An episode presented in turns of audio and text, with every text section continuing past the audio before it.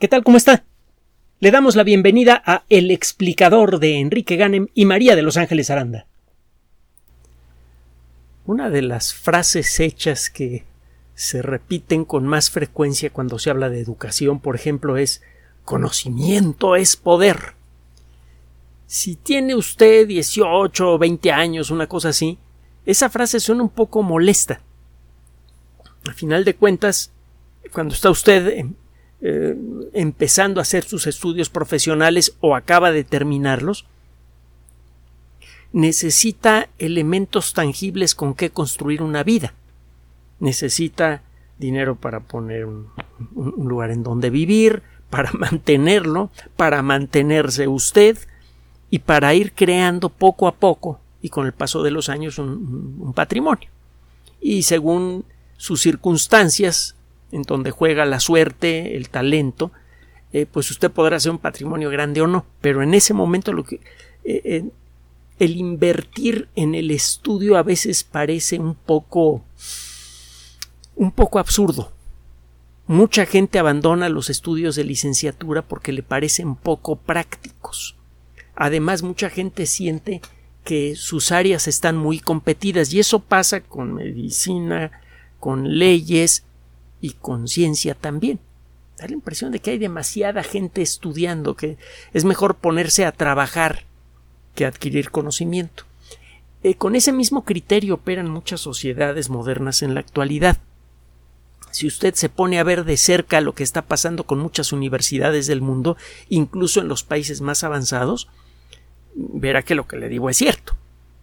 Eh, la educación de alto nivel se ha convertido en un bien exageradamente caro, como consecuencia de una frase que fue emitida por un caballero muy importante en California, un abogado.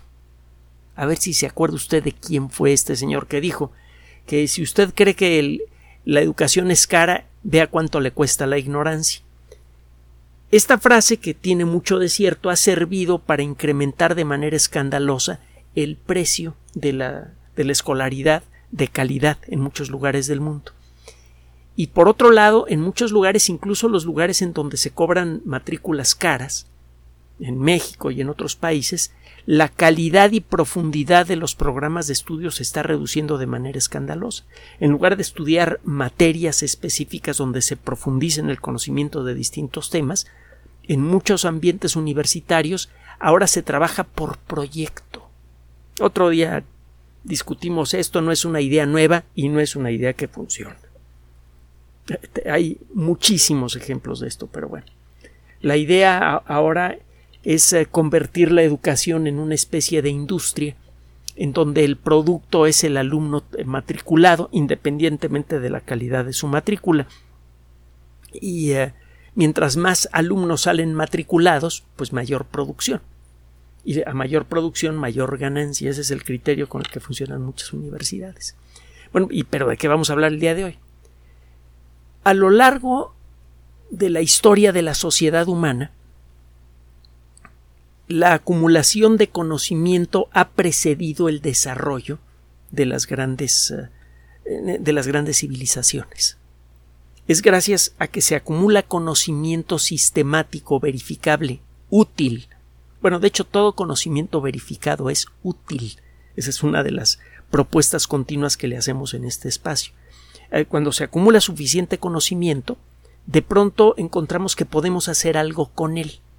Y es, y cuando ese algo tiene valor estratégico, cuando ese algo es crucial para el desarrollo de la economía, para la seguridad de, de la colectividad, etcétera, etcétera, pues ese conocimiento de pronto se convierte en la columna vertebral en la que se fundamenta una sociedad nueva. Cada vez que ocurre algún cambio fundamental en, en, lo que sabemos del mundo y en la tecnología derivada de ese nuevo conocimiento, cambia la sociedad entera. Cambia la economía, cambia el panorama militar, cambia todo.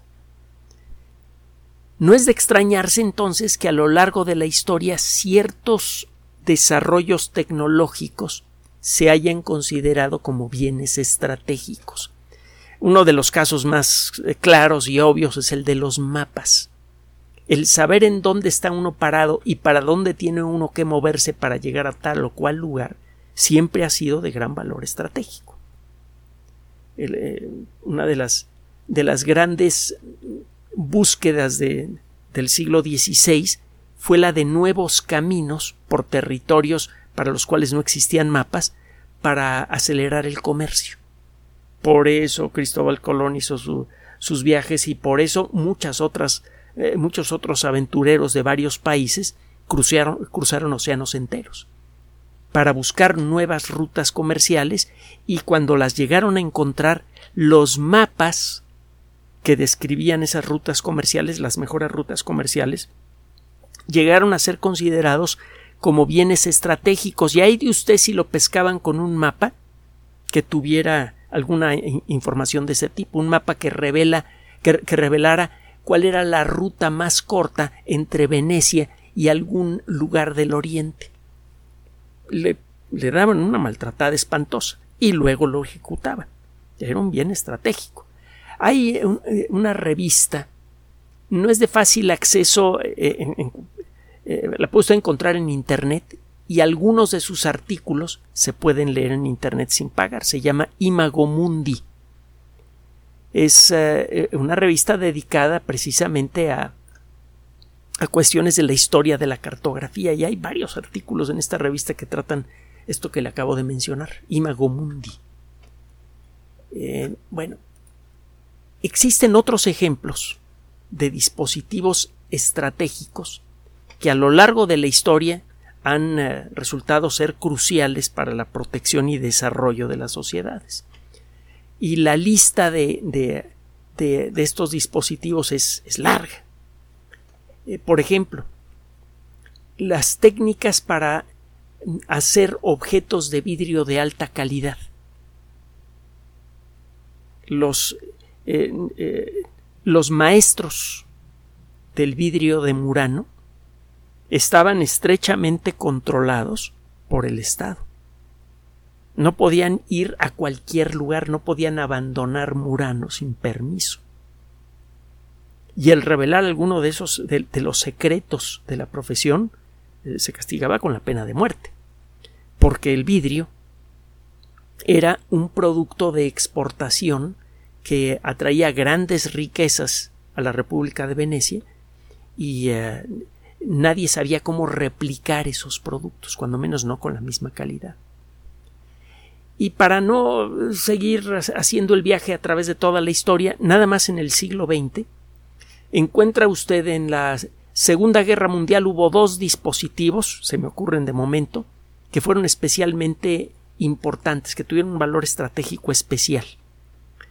Eh, uno de ellos fue la mira Norden.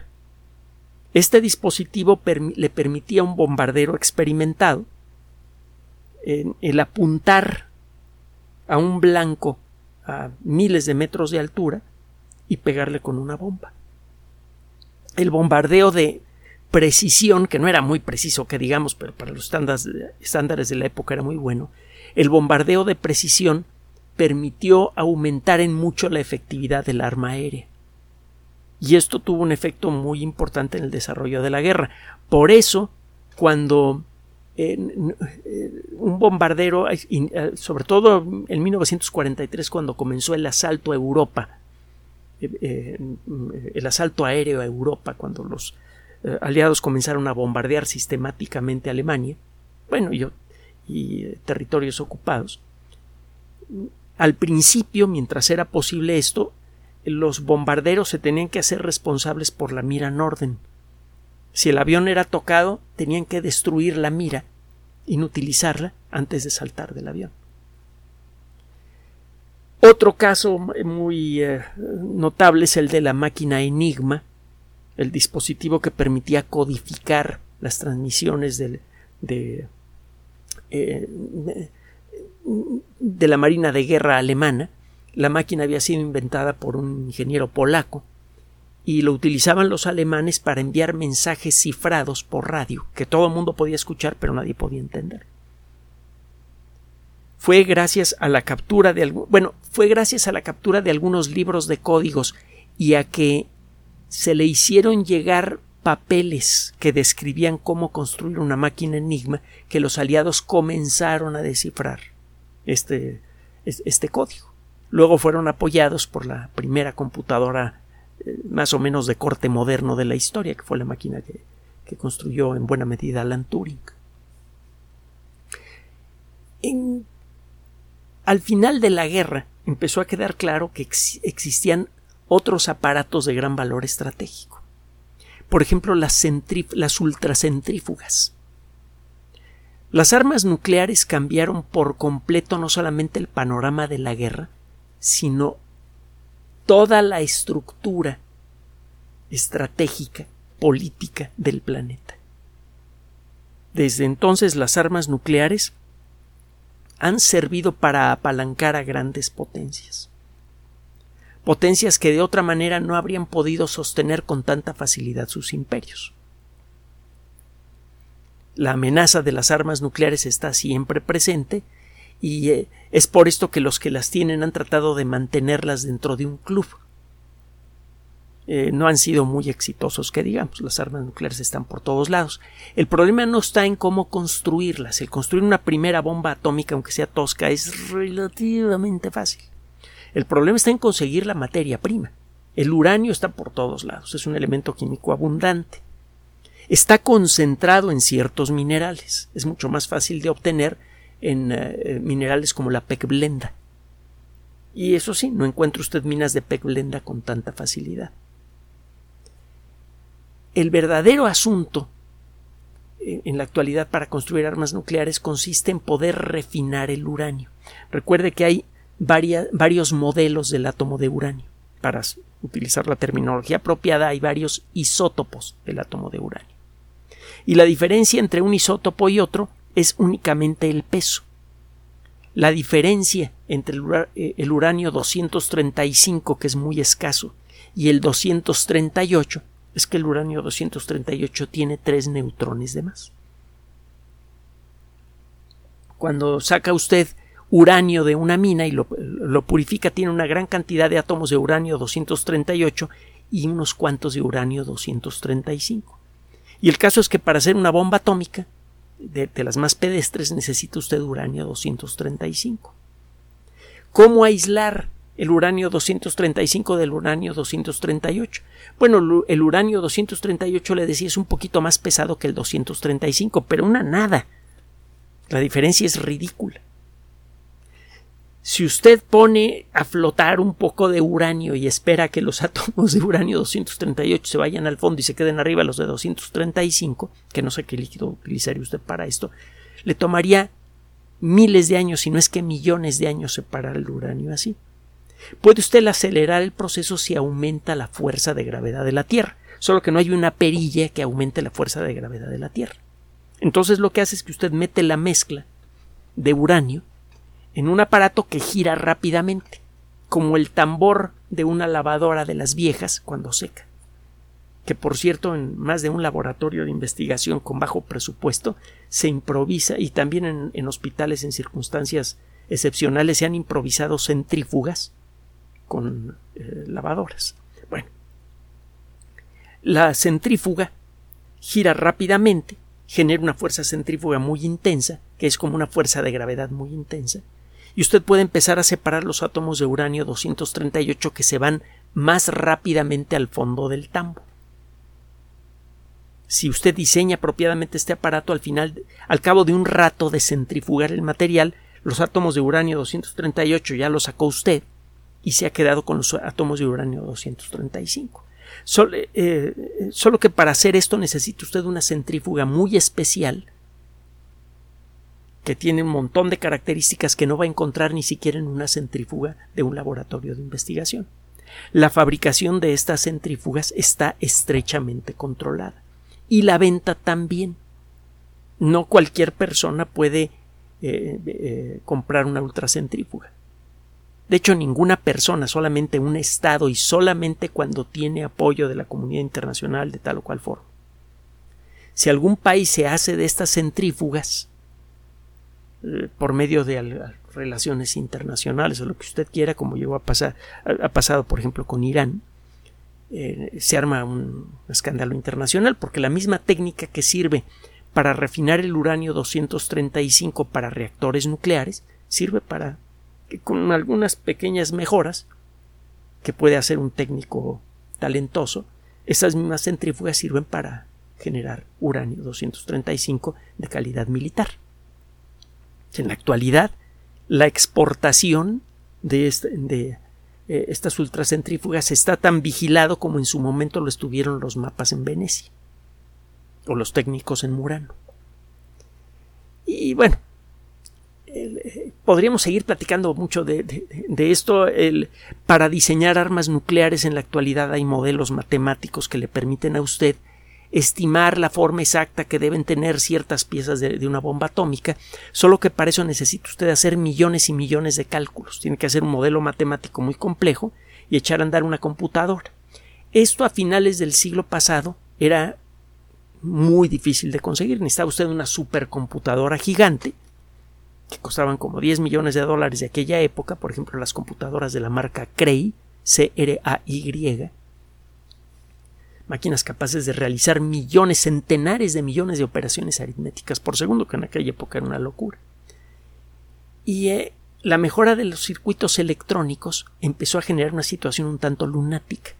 Resulta que muchas máquinas de videojuegos en aquella época contaban con chips muy poderosos para poder representar imágenes de alta calidad y de movimiento rápido en la pantalla de los televisores y a eh, alguien se le ocurrió la idea de comprar varias máquinas de ese tipo, varios videojuegos, sacarles el cerebro central y volverlo a colocar en una tableta diferente, interconectar esos cerebros electrónicos para crear una especie de supercomputadora.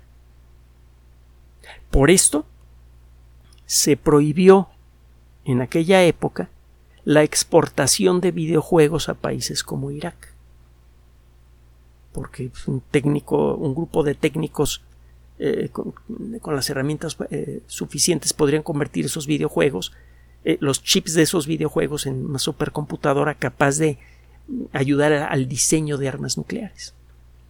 Otro caso de equipos de tecnología que se ha convertido en tecnología mm, restringida como consecuencia de su valor estratégico. En la actualidad ya no tiene sentido eso porque cualquier PC o cualquier teléfono celular puede realizar em, varias decenas de miles de millones de operaciones aritméticas por segundo.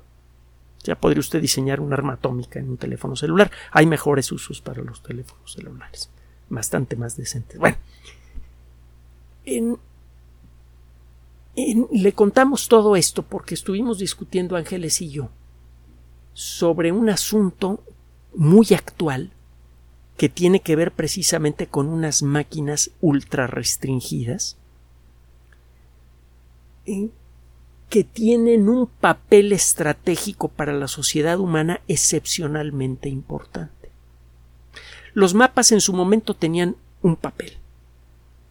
El revelar las rutas comerciales más viables, aunque no fueran necesariamente las más cortas, pero sí las más viables para el transporte de mercancías. Algo crucial para el funcionamiento de una pequeña república como Venecia, que dependía del comercio, de la oportunidad en el comercio para poder sobrevivir y progresar. Era más fácil encontrar cualquier cosa que viniera de puertos lejanos en Venecia porque ellos sabían cómo hacer llegar las cosas a tiempo a sus puertos. Entonces los mapas servían para eso. Ese algo tenía un valor estratégico enorme, pero era una sola cosa. Lo mismo se puede decir de las centrífugas para uranio. Sirven para concentrar uranio 235. Punto. Los nuevos equipos de los que le vamos a hablar ahora, seguramente voy a hablar de ellos, controlan un aspecto tecnológico del mundo actual que ahora se encuentra prácticamente en todos los rincones de nuestra vida. Nunca antes habían existido máquinas tan cruciales para el funcionamiento general de la sociedad humana. ¿Cuáles son, esos, eh, ¿Cuáles son esas máquinas? Se trata de los dispositivos que sirven para hacer litografía de alta calidad. litografía de alta resolución. Esto a lo mejor no le dice nada, pero lo que sí le va a decir, eh, lo, que sí le, le, va a registrar claramente, si no tiene, si no está metida o metido usted en, en este tema, es que estos dispositivos son los que sirven para fabricar los chips más avanzados, los chips para computadora más avanzados o para teléfono celular. Estos dispositivos lo que hacen, para no meternos en, en los detalles, otro día lo hacemos, usted dice cuándo, no, es importante de momento el cómo hacen, sino, eh, sino el papel que tiene la economía mundial. Estos dispositivos lo que hacen es emitir un haz muy fino de luz ultravioleta, que es una forma de luz de muy alta energía. Si usted trata de enfocar un haz de rayos, de un haz de ondas de radio, encontrará que ese haz no puede ser más pequeño que un, que un cierto tamaño. Según el tipo de ondas de radio que utilice, verá que el haz no lo puede usted hacer más pequeño que, digamos, unos pocos metros de diámetro. Por la naturaleza de las ondas de radio, usted no puede generar un haz muy delgadito de ondas de radio. Con la luz visible sí lo puede hacer. Puede hacer haces microscópicos de rayos láser. Pero esos haces microscópicos son mucho más gordos que una molécula. Si usted quiere hacer un haz de luz que tenga un diámetro parecido al de una molécula, necesita utilizar otras formas de luz, de luz que ya no es visible a simple vista. Por ejemplo, luz ultravioleta. Con luz ultravioleta usted puede generar un haz de luz muy fino, de unos pocos nanómetros de diámetro. que es un nanómetro? Pues es una millonésima de milímetro, una mil millonésima de metro. ¿Esto qué tiene que ver con los chips? Bueno, los circuitos electrónicos modernos son muy poderosos porque están eh, construidos con muchos miles de millones de transistores. Hemos comentado en otras ocasiones que usted puede representar con unos y ceros cualquier cantidad. Y eh, usted puede representar cualquier secuencia de... Usted puede representar la solución a cualquier problema soluble como una cadena de operaciones aritméticas. Estoy brincando aquí varios pasos. Este fue consecuencia del trabajo de personajes como John von Neumann. Usted puede representar una secuencia de instrucciones para resolver un problema complejo como jugar al ajedrez de manera creativa, como una cadena de operaciones aritméticas. Y esas operaciones aritméticas y los datos que son sometidos a esas operaciones aritméticas los puede representar usted como cadenas de unos y ceros y las cadenas de unos y ceros las puede representar usted como pulsos de corriente eléctrica. Los dispositivos capaces de generar esos pulsos de corriente eléctrica que pueden representar unos y ceros se llaman transistores. Un transistor es algo parecido a la llave, al, grifo de, de una bañera, por ejemplo tiene tres elementos, el lugar por donde entra el agua, el lugar por donde sale el agua y la válvula que sirve para controlar. Si usted abre la válvula, sale agua. Ese es un 1. Si cierra la válvula, es un 0. Los transistores en una computadora, y también otro día eh, nos metemos al detalle de por qué ocurre esto, si usted encadena transistores de la manera apropiada, usted puede construir circuitos electrónicos que representan con corriente eléctrica las operaciones lógicas básicas que fueron diseñadas por el señor Bull en el siglo XIX. Se escribe B grande O O L E. El señor Bull demostró que se pueden representar las operaciones aritméticas básicas, entre otras cosas, demostró que las operaciones aritméticas básicas se pueden representar con unos y ceros. Entonces, si usted tiene forma de representar eléctricamente unos y ceros, siguiendo esta cadenita usted puede representar cualquier secuencia de instrucciones para resolver un problema. Usted con unos y ceros puede construir un programa de cómputo, tan chico o grande como quiera. si usted construye un circuito electrónico que tiene muchísimos transistores, usted puede realizar operaciones lógicas muy complejas, como las necesarias para representar en la pantalla de una computadora una imagen de alta calidad, como las necesarias, perdón, para que su computadora pueda operar programas muy largos y muy complejos capaces de hacer cosas maravillosas como procesadores de texto, conexiones a Internet, juegos, etcétera, etcétera, etcétera. Entonces, mientras más transistores pone usted en un chip, sobre todo en los chips centrales de la computadora, más poderosa se vuelve la computadora porque puede operar programas más grandes, los puede operar más rápidamente, puede representar mejor la información operada por esos programas en una pantalla, etcétera, etcétera. En general la computadora se hace más poderosa mientras más transistores tiene. Usted puede conseguir esto de dos maneras. Uno, aprendiendo a fabricar microtransistores y si quiere hacer un circuito más poderoso, pues hace un, chip más grande en donde caben más transistores. El problema es que cuando usted fabrica chips muy grandes, la probabilidad de que algún rinconcito quede mal es muy alta. La mayor parte de su producción se iría a la basura y usted solamente podría producir unos cuantos circuitos electrónicos confiables que podría vender. Las computadoras serían muy raras. Si quiere usted mejorar eh, las computadoras actuales, necesita aprender a fabricar microcircuitos que tengan más transistores en la misma superficie. De esta sabemos cómo fabricar circuitos electrónicos que son más o menos del tamaño de una estampilla postal de manera confiable, con muy pocos errores. Casi todo, si usted fabrica un tambache de 10.000 circuitos, a lo mejor le salen mal 20 y todos los demás ya este, los puede empacar y vender. Entonces usted puede vender muchísimos circuitos electrónicos. El punto está en cómo consigue usted fabricar un circuito que tenga muchísimos transistores.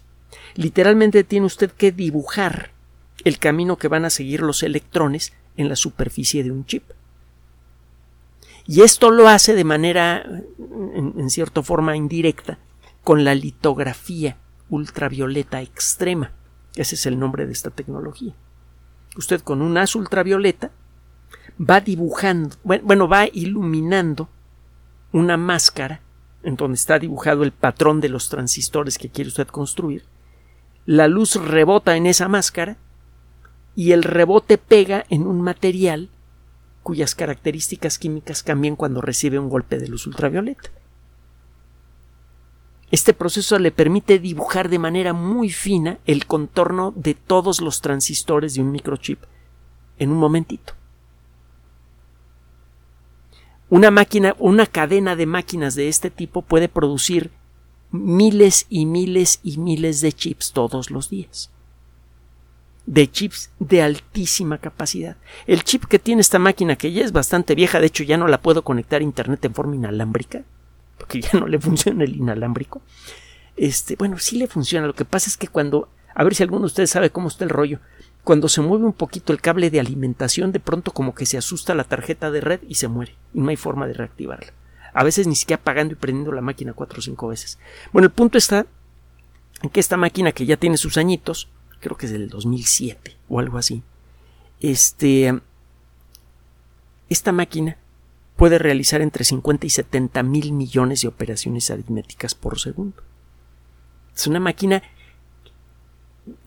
más capaz que la suma de todas las computadoras que existían en el mundo juntas en la década de los 50, de los 60, de los 70 y de una buena parte de los 80. Todo eso metido en una sola computadora. Y si usted tiene una máquina más reciente, por ejemplo un teléfono celular más o menos reciente, o una computadora de escritorio o, portátil, pues una máquina todavía mucho más poderosa que esta, porque cada generación aumenta mucho su poder. Entonces, es crucial para la industria de los chips el contar con dispositivos que pueden producir cantidades masivas de estos circuitos electrónicos en donde se ha dibujado con una precisión increíble se han dibujado estructuras con una presión increíble eh, que miden unos pocos átomos de espesor, en pocas palabras. Esta tecnología eh, era iba más allá de la ciencia ficción hasta donde yo sé, ningún autor de ciencia ficción importante pudo anticipar máquinas capaces de hacer esto. Estas máquinas, capaces de producir chips por millones, están en unas pocas manos. Y eh, esto en, los últimos meses ha generado, un, bueno, el último, último año ha generado un problema espantoso porque la, producción se redujo mucho como consecuencia de la pandemia y luego por otros factores en los últimos meses la producción de chips se ha visto afectada entre otras cosas por eh, problemas geopolíticos entre China, Estados Unidos y Rusia. Y esto está amenazando el suministro de microcircuitos en todo el mundo. Y estamos empezando a ver las consecuencias, porque resulta que todo el comercio mundial depende directa o indirectamente de microcircuitos, porque dependen del Internet y de comunicaciones. La educación, el entretenimiento, la planeación logística, cómo le vamos a, a conseguir que la comida producida en tales o cuales lugares llegue a su destino. Todo eso se hace ahora con circuitos electrónicos. Nunca antes en la historia una tecnología había sido tan central a tantas a tantos elementos fundamentales diferentes de nuestra sociedad. Si mañana cayera en Taiwán un meteorito gigante que destruyera a, a la fábrica que hay allí, se reduciría en quizá la mitad o menos el suministro de microcircuitos en el mundo. Y eso produciría una catástrofe económica y social a gran escala.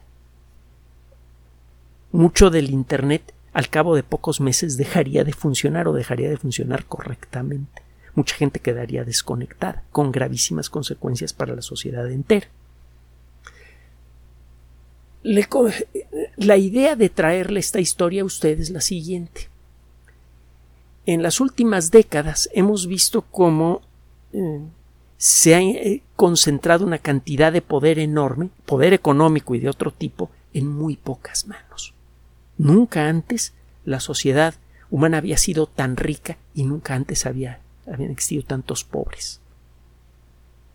Y esto es en buena medida consecuencia de una perspectiva que incluye, entre otras cosas, el concepto de globalización estamos empezando a aprender por las malas la importancia de ser autosuficientes, cuando menos en la provisión de los elementos más básicos para garantizar el funcionamiento de la sociedad. Necesitamos ser autosuficientes en materia de comida, en materia de energía. Si tenemos energía y comida, tenemos las bases necesarias para activar otras industrias como la de los medicamentos, la de los plásticos, la de los pegamentos, la industria de la construcción. Son elementos fundamentales. Se había planteado con la idea, con, el rollo eh, globalizador, que era mejor importar, por ejemplo, eh, energéticos como gasolina, a fabricarlos aquí. Conste, no nos estamos metiendo en política y hemos dicho en muchas ocasiones que sí tenemos perspectiva política, pero no es la que usted imagina. Es bastante independiente, o cuando menos eso es lo que sentimos Ángeles y un servidor. Así que no vaya a sacar conclusiones sobre alguna preferencia política que pudiéramos tener nosotros. Simplemente estamos diciendo que eh, es claro que por mucho tiempo se nos vendió la idea de que era mejor no gastar tanto esfuerzo en producir nuestra propia comida o nuestro propio petróleo. Mejor activar el movimiento económico y podíamos comprar en el extranjero aquello que no fabricábamos nosotros. Eso ahorita se nos está viniendo en la cara y me refiero, me refiero a todo el planeta como consecuencia del problema que hay en Ucrania, como consecuencia del problema que tienen Estados Unidos y, China, como consecuencia del relajo que, que armó COVID-19, etcétera, etcétera. Ahora resulta que existe un riesgo severo de hambruna en África porque hay problemas para mover el grano que hay en Ucrania, por ejemplo. Entonces, uno de los eh, elementos fundamentales a los que debe eh, apuntarle una colectividad es a la de generar su propia base de conocimiento para tener la capacidad de generar su propia tecnología básica.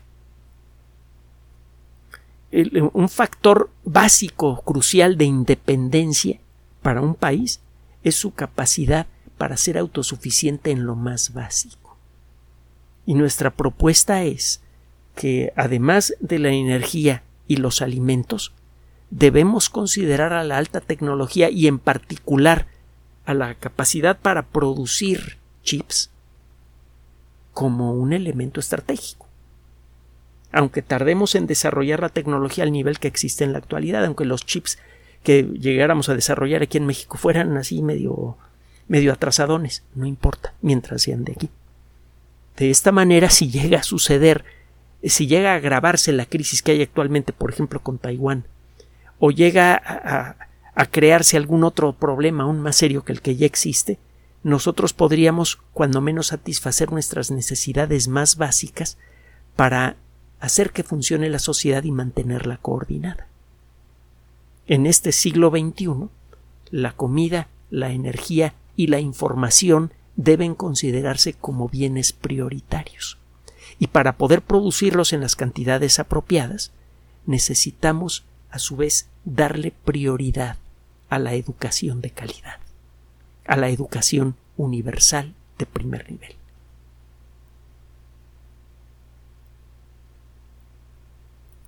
Gracias por su atención. Además de nuestro sitio electrónico www.alexplicador.net, por sugerencia suya tenemos abierto un espacio en Patreon, el explicador Enrique Ganem, y en PayPal, el explicador patrocinio por los que gracias a su apoyo sostenemos este espacio. Puede usted descargar gratuitamente estos audios en formato MP3 en Spotify y en iTunes como El Explicador sitio oficial y en SoundCloud como El Explicador y con formato de video en YouTube en El Explicador sitio oficial. Recuerde nuestras redes sociales de siempre, Twitter Enrique-Ganem y en Facebook Enrique Ganem sitio oficial, El Explicador y los grupos que usted ya conoce. Finalmente, el explicador siempre somos María de Los Ángeles Aranda y Enrique Ganem. Gracias.